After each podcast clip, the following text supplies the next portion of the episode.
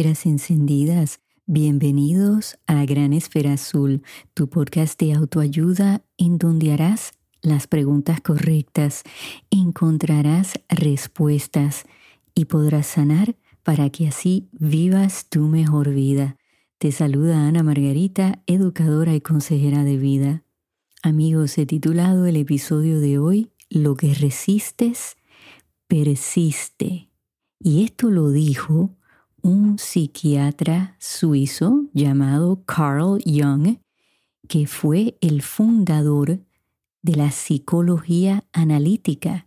Y él decía esto porque es muy cierto que nosotros los seres humanos resistimos muchas cosas, relaciones tóxicas, todo tipo de abusos, resistimos el sentirnos mal y no hacer nada para resolverlo, el que nos sintamos, por ejemplo, ansiosos y pues no querramos buscar ayuda.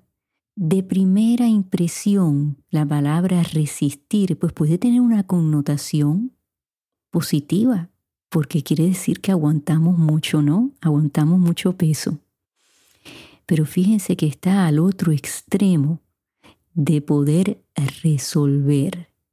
Y ahí viene ese conflicto que aunque resistimos muchas cosas, nunca las resolvemos y por eso persisten, se quedan ahí. Nos quedamos estancados, nos quedamos encerrados en ese hueco, en esa oscuridad. Y aunque tratemos de ignorarlo, de negarlo, pues persiste. Tal vez se esconde un tiempo, y se disfraza, pero en algún momento, amigos, vuelve a resurgir, se desborda, nos explotamos, ¿no? Llega un momento que a veces nos rompemos física, mental y emocionalmente. Por eso que estábamos llevando dentro, que pensamos que lo teníamos bajo control, que lo teníamos escondido, pero ahí vuelve y sale. Yo estoy muy de acuerdo con el señor Carl Jung porque lo he vivido. Siempre me uso de ejemplo, amigos. Cuando yo era jovencita, resistía mucho el aceptar que pues yo era legalmente ciega y lo trataba de ocultar. Y más aún que fue pues algo enseñado. Y Mientras más yo resistía mi verdad, pues más persistía, más se daban cuenta las personas de que yo no veía bien al yo quererlo ocultar, porque entonces, pues a lo mejor en vez de pedir ayuda, por ejemplo, pues, pues me caía por unas escaleras o no encontraba el salón de clases o un elevador, una oficina, lo que fuera que estaba buscando. Y eso era más obvio, fíjense que lo que yo trataba de ocultar, pues era aparente para las demás personas. Me sucedió también cuando tuve el cáncer en la tiroide y empecé a sentir ansiedad, pánico. No se lo dije a nadie. Fíjense yo siendo consejera, porque saben qué, uno mismo se cree, lo, como decimos en Puerto Rico, los embustes que uno se dice, ah, no, yo soy consejera, a mí nadie me tiene que explicar esto yo voy a tener esta ansiedad y este pánico bajo control. Y no, no, porque yo no puedo ser consejera de mí misma. No siempre funciona, créanme. Muchas veces yo escucho los podcasts y digo, caramba, yo di ese consejo y yo no lo sigo. Y estoy siendo sincera con ustedes, para que así se puedan relacionar conmigo, porque es que todos somos seres humanos. Y llegó un momento que me afectó todas las áreas de mi vida y dije, no, tengo que expresarlo, mi familia tiene que saber por lo que estoy pasando. Y saben qué, ya ellos se habían dado cuenta que algo no estaba bien, pero no sabían cómo lidiar con ello, estaban esperando a que yo pues les abriera mi corazón. Fíjense que también que en la psicología se habla de que los seres humanos siempre buscamos algún pensamiento catastrófico, o sea, que vamos a la negatividad. Si les cuento esto a mi familia van a pensar que yo estoy loca. Si dejo que el mundo vea que yo soy legalmente ciega, van a pensar pues que yo soy bruta, que soy menos que, que yo no puedo hacer nada bien, que no soy igual a las demás personas. O sea, y por ahí nos disparamos. Y así sucede también en relaciones de familia, de amistad, de pareja.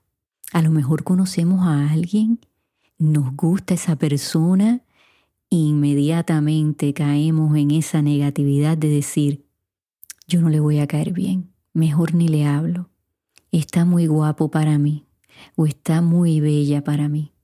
Esa persona estaba muy por encima de mí. Y entonces ahí mismo bloqueamos, interrumpimos tal vez una energía positiva que a lo mejor todo va a ir bien pero siempre caemos en esa oscuridad. Si estamos buscando un trabajo, lo vemos en la computadora y decimos, no, yo no estoy cualificada para ese trabajo, no voy a pasar la entrevista, no me van a llamar. Ustedes vayan pensando en qué tipo de catástrofes ustedes piensan todos los días, porque fíjense que los psicólogos han hecho estudios que indican que el 90% de nuestros pensamientos son negativos. Ustedes se imaginan, el 90%, lo he dicho antes, pero vale la pena repetirlo para que en ese momento que vienen esos pensamientos negativos ustedes digan, caramba, no, voy a parar este pensamiento aquí mismo, porque si no me voy a pasar casi todo el día en esta negatividad y no voy a alcanzar nada. No voy a resolver nada. Estoy resistiendo las cosas y van a persistir. Les voy a dar, amigos, cuatro estrategias que quiero que las apunten.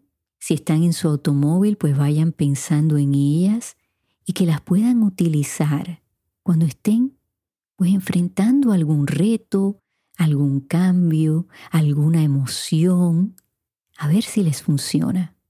La número uno, esta es bien importante, es estar conscientes de lo que estamos sintiendo en ese momento.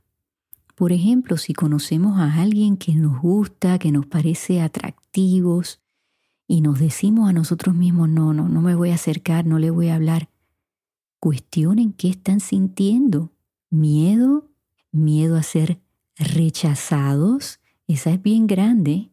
Hemos hablado del rechazo anteriormente. ¿Qué estamos sintiendo? Y vamos a ser lógicos. Y vamos a tener esa conversación entre nuestro cerebro y nuestro corazón. La segunda es, ¿qué estamos pensando? ¿Qué estamos pensando? Vamos a retar esos pensamientos. ¿Tengo la información correcta? ¿Tengo toda la información? Vamos a retar esos pensamientos negativos. ¿Qué razón hay para que esa persona que acabamos de conocer pues nos rechace y no, no, no nos trate bien? ¿Qué evidencia hay de eso? ¿Cuáles son los hechos? Bueno, ustedes acaban de conocer a una persona que les parece atractiva, eso es todo. ¿Qué más información hay? Vamos a analizar eso. Y recuerden que muchas veces pues no sabemos por qué una persona nos está mirando de cierta manera. No podemos pues mirar lo que ellos están pensando por dentro. Vamos a darles la oportunidad a que se expresen. Así que número uno, estar consciente de nuestras emociones. Número dos, retar eso que estamos pensando. La número tres, vamos a pensar en la mejor posibilidad. Sí, porque siempre vamos a esa catástrofe, a lo negativo. Pues no, en ese momento, como yo les he enseñado, a esos pensamientos malos, negativo.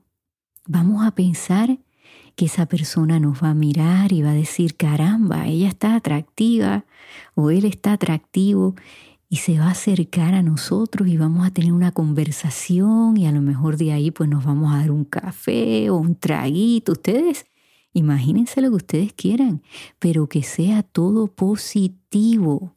¿Y saben qué? A lo mejor no se desarrolla en una relación romántica, pero a lo mejor ganamos un amigo o aprendemos algo de esa persona. Así que vamos a pensar en la mejor posibilidad. La número cuatro es pues aceptar aquellas cosas que resistimos. ¿Quiénes somos? ¿Qué nos caracteriza? Bueno, yo les he compartido que yo soy una persona pues muy ansiosa y eso a veces me hace ser tímida. No se rían, yo sé que ustedes se están riendo en casa, sobre todo mis amigas. Ana Margarita no es tímida, sí, sí lo soy. Cuando se me acerca alguien, pues yo estoy muy dispuesta a hablar y todo, pero por mi misma condición en la vista eso me hace ser tímida. ¿Por qué? Me falta información, no sé lo que está pasando a mi alrededor. Así que yo en particular tengo que tener mucho cuidado de no asumir y juzgar y que me dispare. Y entonces caiga en esa negatividad y, resistir, ¿no? Pero tengo que conocerme bien y decir, bueno, estas son las cosas que a mí me alteran, que me ponen nerviosa, ¿cómo me puedo sentir mejor? Muchas personas sufren de ansiedad social, les cuesta mucho trabajo estar en reuniones de grupo, en, en un club nocturno donde haya mucha gente. Bueno, pues esas personas tienen que tomar pasos pequeños y ustedes deben de también estar abiertos a esas personas y decir, caramba, yo voy a ayudar a esta persona a dar pasito a pasito y yo ofrecerles de estar ahí para apoyo, ahí donde viene nuestro grupo de apoyo que nos aportan y que nos elevan a ese próximo nivel en donde merecemos estar, pero que a veces no se nos hace fácil. Así que vamos a repasar. Número uno, estar consciente de nuestras emociones. Número dos, retar lo que estamos pensando. Número tres, pensar en la mejor posibilidad posible. Como que eso cayó muy redundante, ¿no? Ustedes me disculpan, ese es, ese es cuando yo traduzco, ¿no? Eh, mi español, que creo que en estos pasados tres años ha mejorado, pero fíjense, yo no trato de resistirlo porque entonces persiste. Entonces, bueno, se los comento para que, bueno, pues, no sé, fluya. Y ustedes sepan que, pues yo también me equivoco. Y la número cuatro, el aceptar lo que resistimos, que es aquello, ¿no? Que nos bloquea, que nos interrumpe, que no nos deja crecer. Hay que aceptarlo y entonces buscar formas de tomar esos pasos para irnos transformando. Yo creo que yo me he ido transformando en estos pasados tres años. Si ustedes, a ver, los voy a invitar, escuchen, tal vez el tercer podcast, yo diría, porque cuando uno empieza, pues todo está súper bien cuidado y a lo mejor me salió natural, no sé, pero ustedes escuchen ahí por ahí los primeros episodios y sean ustedes los jueces de que pues sí, he crecido y que me he ido sintiendo más cómoda. Jamás yo les hubiera hecho ese comentario en los primeros episodios. Pero llegó un momento que dije, no, quiero que ellos se sientan como que tengo una conversación con ellos. Esa era mi meta desde el principio. Y hubieron momentos que eso se me olvidó. ¿Y saben qué? Persistió porque seguí, seguí cometiendo errores. Y entonces pausaba la grabación. Y ustedes si yo les enseñara donde estoy grabando, ¿no? Podían ver todos los episodios que había empezado y pausado y que estaban ahí ya para ser borrados. Y llegó un momento que me estaba volviendo loca y dije, no, no, no, no, no, no. Negativo, que salga natural. Claro, hay momentos en los que hay que editar. Por supuesto, igual que en nuestras vidas, tenemos que editar y borrar algunos comportamientos que no nos hacen bien. Pero en su mayoría, amigos, pues que salgan natural, porque así somos y hay que aceptarnos como somos y trabajar en lo que queremos cambiar. Bueno, amigos, espero que todo esto les sea de ayuda.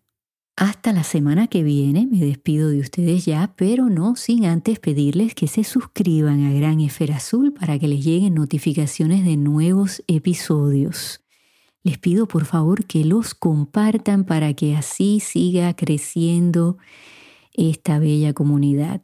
Y en donde quiera que ustedes se encuentren en esta gran esfera azul, enciendan esas esferas, regalen y reciban luz. Hasta que nos volvamos a escuchar.